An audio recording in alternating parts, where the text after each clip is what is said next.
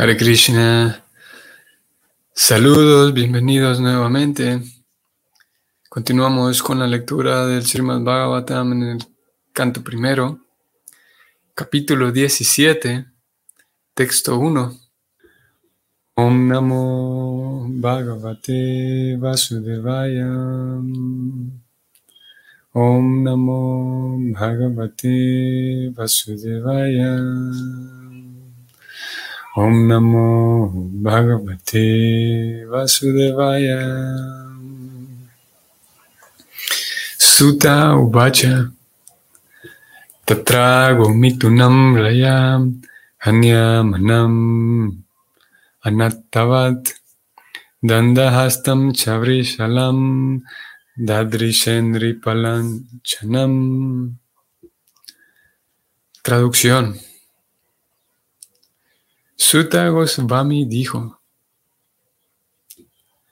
Después de llegar a ese lugar, Maharaj Pariksit observó que un Shudra de la casta inferior, vestido de rey, estaba golpeando con una maza a una vaca y un toro, como si estos no tuvieran propietario. Significado. El principal signo de la era de Kali es que los shudras de la casta inferior, es decir, hombres sin cultura brahmínica y sin iniciación espiritual, se vestirán como administradores o reyes.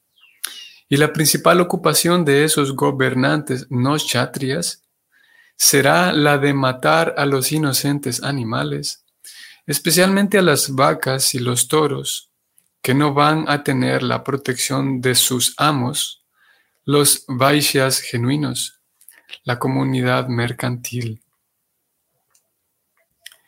En la Bhagavad Gita 18.4 se dice que los Vaishyas tienen la función de encargarse de la agricultura, la protección de las vacas y el comercio. En la era de Kali, los Vaishyas degradados o sea, los comerciantes, están dedicados a suministrarles vacas a los mataderos.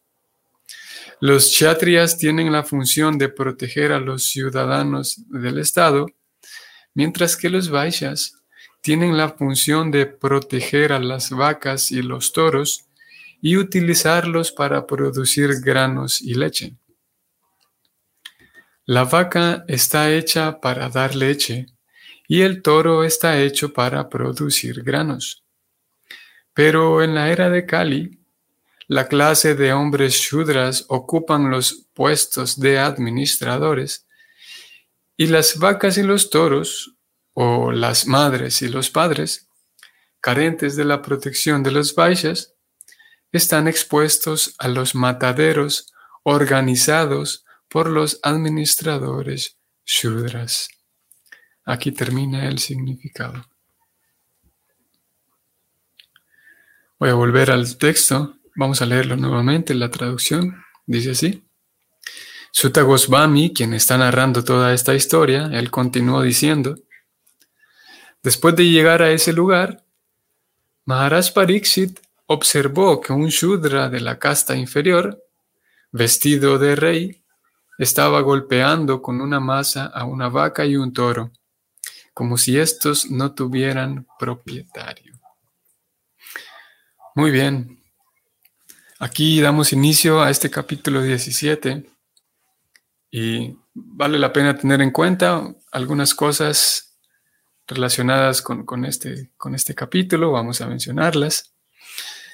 Primero es que este capítulo 17 forma parte del primer canto los últimos tres capítulos del primer canto, son 19 por todos. Y estas líneas que estamos leyendo fueron escritas, esto es importante tenerlo en cuenta, siempre al momento de, de enfrentarnos a, a, lo que un escritor pueda darnos, como en este caso estamos leyendo así la preocupada, no solamente en calidad de escritor, sino que obviamente que sí, pero también en calidad de emisario. Él está traduciendo toda una cultura milenaria y una cultura que ha sido conservada por sabios, santos y místicos. Eh, ha sido conservada esa cultura muy bien conservada, que no es la cultura de la India, sino más bien dentro de tanta pluralidad que encontramos en India, encontraremos aquella comunidad Vaishnava a la cual Prabhupada pertenece y la cual Prabhupada está representando en estas palabras. Entonces él está traduciendo toda esa cultura, tratando de plasmar en estos libros todos aquellos principios. Por esa razón hay un significado a cada texto. Por esa razón él no solamente traduce, sino también agrega un significado que se conoce técnicamente como hermenéutico.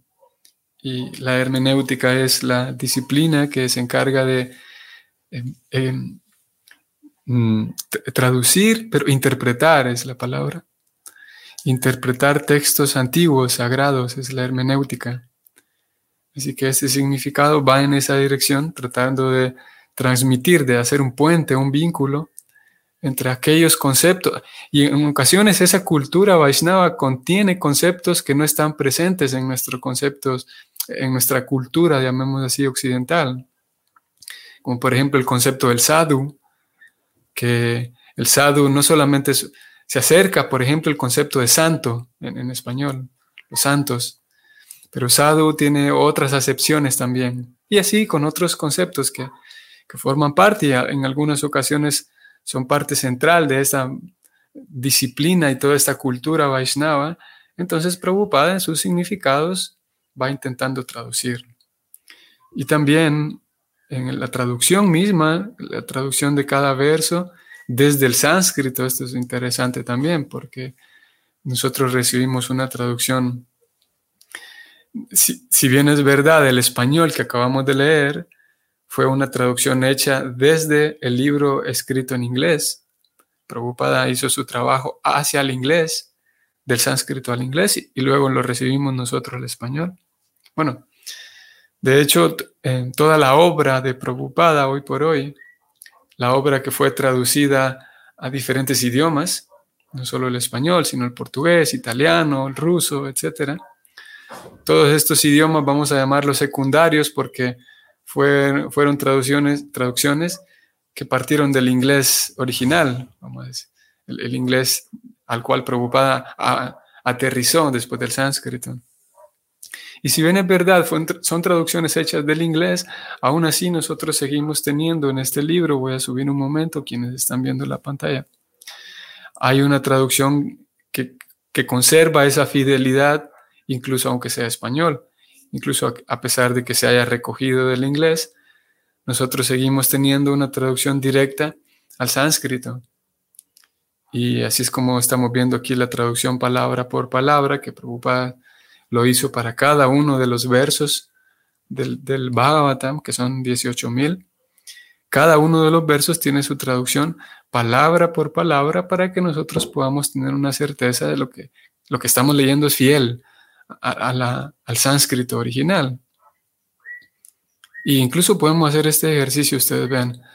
Voy a tomar cualquiera de estas palabras, por ejemplo esta, que aquí se traduce como un Shudra de baja clase, de clase baja.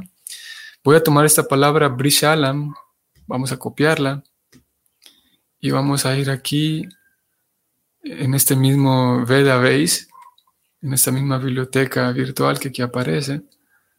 Vamos a, esta opción que es buscar y vamos a, pegar aquí esta palabra Brishalam. Y la página nos remite a otros lugares en donde se se presenta también ese mismo concepto, Brishal. En este caso, la palabra que escogí únicamente aparece en el texto del cual vinimos. Vamos a entrar ahí nuevamente. Y voy a hacerlo con, otra palabra. Aquí está. Dadrishe. Vamos a, buscar. Nada más para mostrarles a ustedes cómo preocupa construyó toda una obra muy, muy grande. Saben, lo que acabo de hacer es que Fui al verso de hoy, recogí una palabra en sánscrito, que es dadrishe, la, coloqué aquí en el buscador y aquí en la parte derecha eh, en el Srimad, me indica que en el Srimad Bhagavatam hay 38 resultados, 38 lugares en donde se menciona esta misma palabra. Por lo tanto, vamos a abrir este, por ejemplo, que es Srimad Bhagavatam 777, canto 7, capítulo 7, texto 7, y encontramos la misma palabra, dadrishe. Y vamos a ver aquí cómo se traduce. Aquí está. Dadrishe se traduce como que él vio. Aquí el personaje que se menciona, no sabemos quién es, pero esta persona vio, vio algo. Vamos a volver ahora al texto de hoy. Y vamos a encontrar esa misma palabra, dadrishe. Aquí está, dadrishe. Y aquí cómo se traduce, se traduce como que observó. Aquí aparece como observar. Entonces, estoy haciendo esto para, mostrar cómo Prabhupada se, se, encargó de que su obra misma fuera muy completa. No solamente, y, lo sabemos a estas alturas, en el capítulo 17 en el cual estamos, cualquier persona que se haya tomado el tiempo suficiente con seriedad para leer estos libros se habrá dado cuenta que esta es una filosofía muy seria. Y como hemos dicho en otras ocasiones, muy milimétrica, muy seria, muy detallada, con, principios morales muy profundos. En sí la parte eh, esencial en sí es muy seria y muy completa, la parte filosófica y ontológica, pero también mismo estos otros elementos eh, externos, podríamos decir, de la obra de Prabhupada también le dan seriedad, como lo que estamos haciendo aquí ahora. Esa traducción palabra por palabra, que incluso Prabhupada podría haber eh, eliminado, ese, se, pudo haber ahorrado todo ese trabajo porque definitivamente le llevó trabajo. Dar una traducción de cada palabra a cada verso. Él simplemente pudo haberlo no hecho, haberlo evitado. Y con ello haber avanzado más, haber cubierto una porción más grande de estos libros. Sin embargo, él decidió hacerlo así. Y repito, esto le da más, más peso todavía académico y puede servir, si bien es verdad, es un, es un recurso que generalmente no hacemos mucho uso de él, este recurso de leer cada palabra de la traducción. Eso, por un lado, le da más, más fidelidad académica y por otro lado nos puede a nosotros dar más seguridad también al saber que estamos observando una obra, una traducción que es muy, como dije, muy seria, muy completa y aparte tiene mucha profundidad filosófica. Así que no estamos enfrente de, de simplemente alguien que se le ocurrió escribir un libro para ayudar y, maquinar con conceptos inventados una espiritualidad, sino que es algo, como dije al inicio, una tradición que se remonta a miles de años y, en esos miles de años han figurado cientos y cientos de sabios, místicos, santos, eh, en, una, eh, en generaciones y generaciones enteras. Así que mencionaba todo esto porque mm, eh, si la preocupada a, lo largo de su, de, su obra empieza él haciendo algunos esfuerzos en la India para presentar este conocimiento en Occidente y después definitivamente hay un, hay un momento en su propia vida que Efectivamente, sale de la India, llega a Estados Unidos y logra materializar aquel deseo que él tenía, que era el mismo deseo de su maestro espiritual. Sin embargo, hay diferentes momentos en, todo el, esfuerzo de Prabhupada, hay diferentes momentos que podemos utilizarlos para tener, para observar el contexto en el cual se dieron y tener una mejor idea y una comprensión más abierta todavía, una comprensión más profunda de lo que de lo que Prabhupada está escribiendo. Y en este caso, eh, yo decía todo esto porque si la Prabhupada en estos versos, estamos en el verso 1, el 1, el 2 y el 3, vamos a encontrar él cómo eh, utiliza esos tres versos para hablar de las características y los signos de la era de Kali. Aquí él pone en este significado, él escribe, lo articula así, el principal signo de la era de Kali dice, dice aquí en este, en este verso, es que muchos gobernantes sin aptitud van a tener puestos de gobernantes. Y en el verso segundo y en el verso tercero, él da respectivamente los segundos y los terceros signos de Kali. Lo vamos a ir leyendo en los próximos días. Y, como digo, es importante recordar que estas líneas él las escribió antes de salir de la India. Muy interesante esto porque eh, si la Prabhupada no había tenido una experiencia de primera mano, si bien es verdad, definitivamente él estaba informado a dónde es que voy a ir. Él sabía muy bien, o, en la medida en la que la información que él tenía a mano sabía cómo se, manejaba eh, Occidente, cómo se manejaba Inglaterra, cómo se manejaba Estados Unidos, Occidente en general, escuchaba algunas noticias, leía algunas informaciones que llegaban a sus manos. Y al mismo tiempo, eh, su fuente principal de conocimiento eran las escrituras. Él eh, eh, conocía muy bien la descripción de, que las escrituras dan de Kali Yuga, las características de Kali Yuga.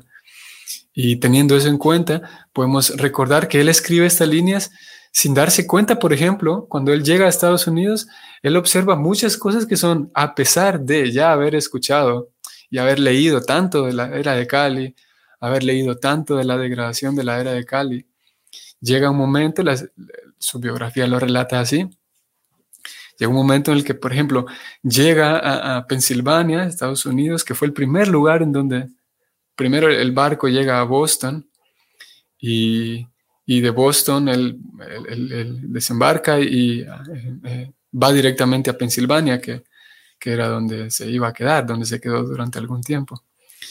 Y esa fue la primera ocasión en donde él pudo ver así de primera mano cómo era Kali Yuga, experimentándolo fuera de la India, cómo era Kali Yuga en, en, Occidente, pues. Y que era diferente ese Kali Yuga de la India. Eh, él en la India, por ejemplo, tenía la oportunidad de, de ir a algún, algún templo, a diferentes templos, y él, por ser un sadhu, por ser un sannyasi, un renunciante, como él mismo lo va a expresar en los próximos versos que vamos a leer, eh, eh, en la antigüedad esos sadhus y renunciantes eran respetados y en cualquier lugar eh, nadie les negaba un, poco de comida, un lugar donde descansar y, con mucho respeto. Y si bien es verdad, él estaba en Kali Yuga en 1900, vamos a decir 50, 60, ya era Kali Yuga, pero aún así en la India tenía él ese, ese respaldo, podemos decir, social de que él era un sadhu, él era un santo, y lo, respetaban como tal. Tal vez no en todos lados, pero estaba presente ese respeto y esa consideración por los sadhus en la India en 1950 y 60, en donde él estuvo, a pesar de que ya estaban también en Kali Yuga. Pero entonces él sale, llega a, un, Pensilvania, donde nadie sabe qué es un sadhu, nadie tiene la menor idea de qué etiqueta observar en el comportamiento frente a un sadhu, como, como lo era él. Y, él llega y algunos de ustedes sabrán, pasó un tiempo viviendo aquí en Peña con las personas que lo recibieron y él tenía que, por ejemplo, las personas que llegaban donde la, casa en donde él estaba, amigos de sus, de sus anfitriones, y a veces llegaban para, y fumaban allí mismo, en presencia, conversando con él mismo, eh, estaban fumando y, y preocupada era la primera vez, como digo, que tenía una experiencia así de primera mano con, estas cosas. Y dice la biografía, es muy interesante como llega un momento en el que eh, Sally era el nombre de ella, la, muchacha que estaba casado con Gopal, no recuerdo el nombre de él. Y ella estaba eh, limpiando la casa con una aspiradora eléctrica. Y se describe como para Prabhupada era una cosa tan, tan nueva ver aquel aparato. Y ahí estaba aquel anciano, no tenía un centavo encima, no tenía nada de dinero, no tenía, no sabía muy bien qué iba a pasar con él en los próximos tres meses. No tenía ningún conocido más que esta pareja de personas que lo, este, este matrimonio que lo estaba recibiendo en su casa. Y eran conocidos, pero se, se acababan de conocer, no es que se conocían desde antes. Aquí estaba, como digo, este anciano sin, sin muchas expectativas, podríamos decir, y, podemos imaginar qué impacto podía haber tenido en, su, en su cuerpo emocional esa situación. Pero aún así él estaba allí sorprendiéndose y como un niño, sorprendiéndose al ver aquellas cosas fantásticas como una aspiradora eléctrica. y, bromeaba y, se describe mismo, Sally, ella misma describe cómo eh, tenía como en ese momento, ella observó una cierta inocencia y, inocencia en el sentido de desconocimiento de aquel, aquel tipo de cosas que, que, habían, que eran tan naturales y tan cotidianas para ellos en Estados Unidos. ¿no? Menciono todo esto porque Prabhupada escribe estas líneas en el capítulo 17 en el cual estamos. Él escribe todo el primer canto, los otros dos capítulos que nos esperan. Escribe estas líneas sin tener esa experiencia de primera mano de lo que es Kali Yuga en Occidente. Y, y él menciona, lo vamos a continuar viendo en los próximos versos, como por ejemplo aquí eh, hace él hace una descripción, ¿verdad?, de los, los de los comerciantes que antaño tenían el deber y la vocación de cuidar de los animales. Hoy, eh, paradójicamente, aquellos, aquellos comerciantes que antaño se dedicaban a cuidar los animales, hoy comercian animales. Aquellos mismos que protegían a las vacas principalmente, como ustedes vieron, él da, un principal interés a, las vacas, ya que el texto mismo está hablando de un maltrato a las vacas. Eh, él, va en esa dirección.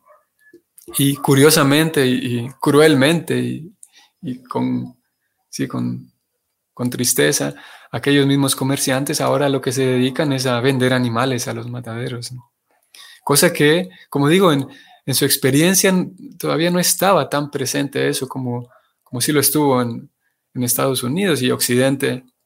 Claro, hoy la India, hoy vivimos más la globalización y mismo los países de Oriente y Medio Oriente también están siendo occidentalizados con este tipo de cosas, con, con la matanza, o con la industria en general. Y esa industria también abarca la matanza de animales a niveles industriales. Hoy hay una globalización que cada vez más abarca incluso Occidente digo, Oriente. Pero lo cierto es que era algo poco común para él, no era, no era que él lo viera a diario y, que debido a que como él lo veía a diario, escribió estas líneas. Él eh, observaba a través de las escrituras y eventualmente eh, pudo verlo con sus propios ojos. Entonces, eh, en los próximos versos él seguirá hablando y de hecho en el próximo verso de mañana introducirá un, concepto y vamos a hablar de ello. Muy interesante. Lo voy a subrayar aquí brevemente. En estos próximos días seguiremos hablando de este tema. Y es básicamente personas sin cultura. Él sigue hablando en los próximos textos de, la ausencia de cultura, especialmente cultura brahmínica.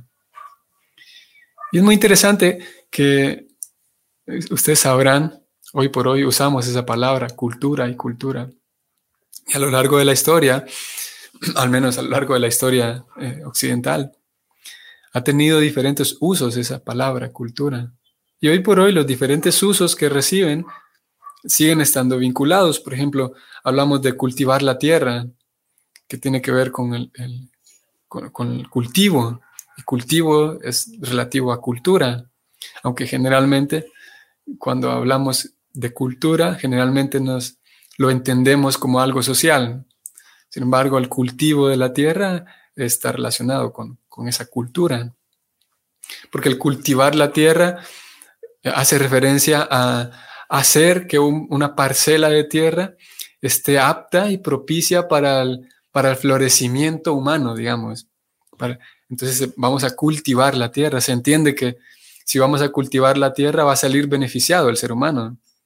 Es, es, un hecho entendido y, eh, incluido en el acto de cultivar la tierra. Por el hecho de cultivar la tierra, se entiende que va a quedar cultivable para el, consumo y el beneficio del ser humano.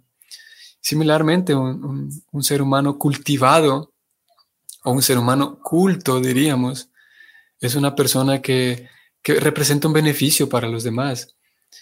Una persona culta tendría que encontrar a través de la inteligencia y a través del buen cultivo de sí mismo, tendría que encontrar los medios, los recursos, para entonces no solamente ser de beneficio a la sociedad, sino encontrar el beneficio último de la vida.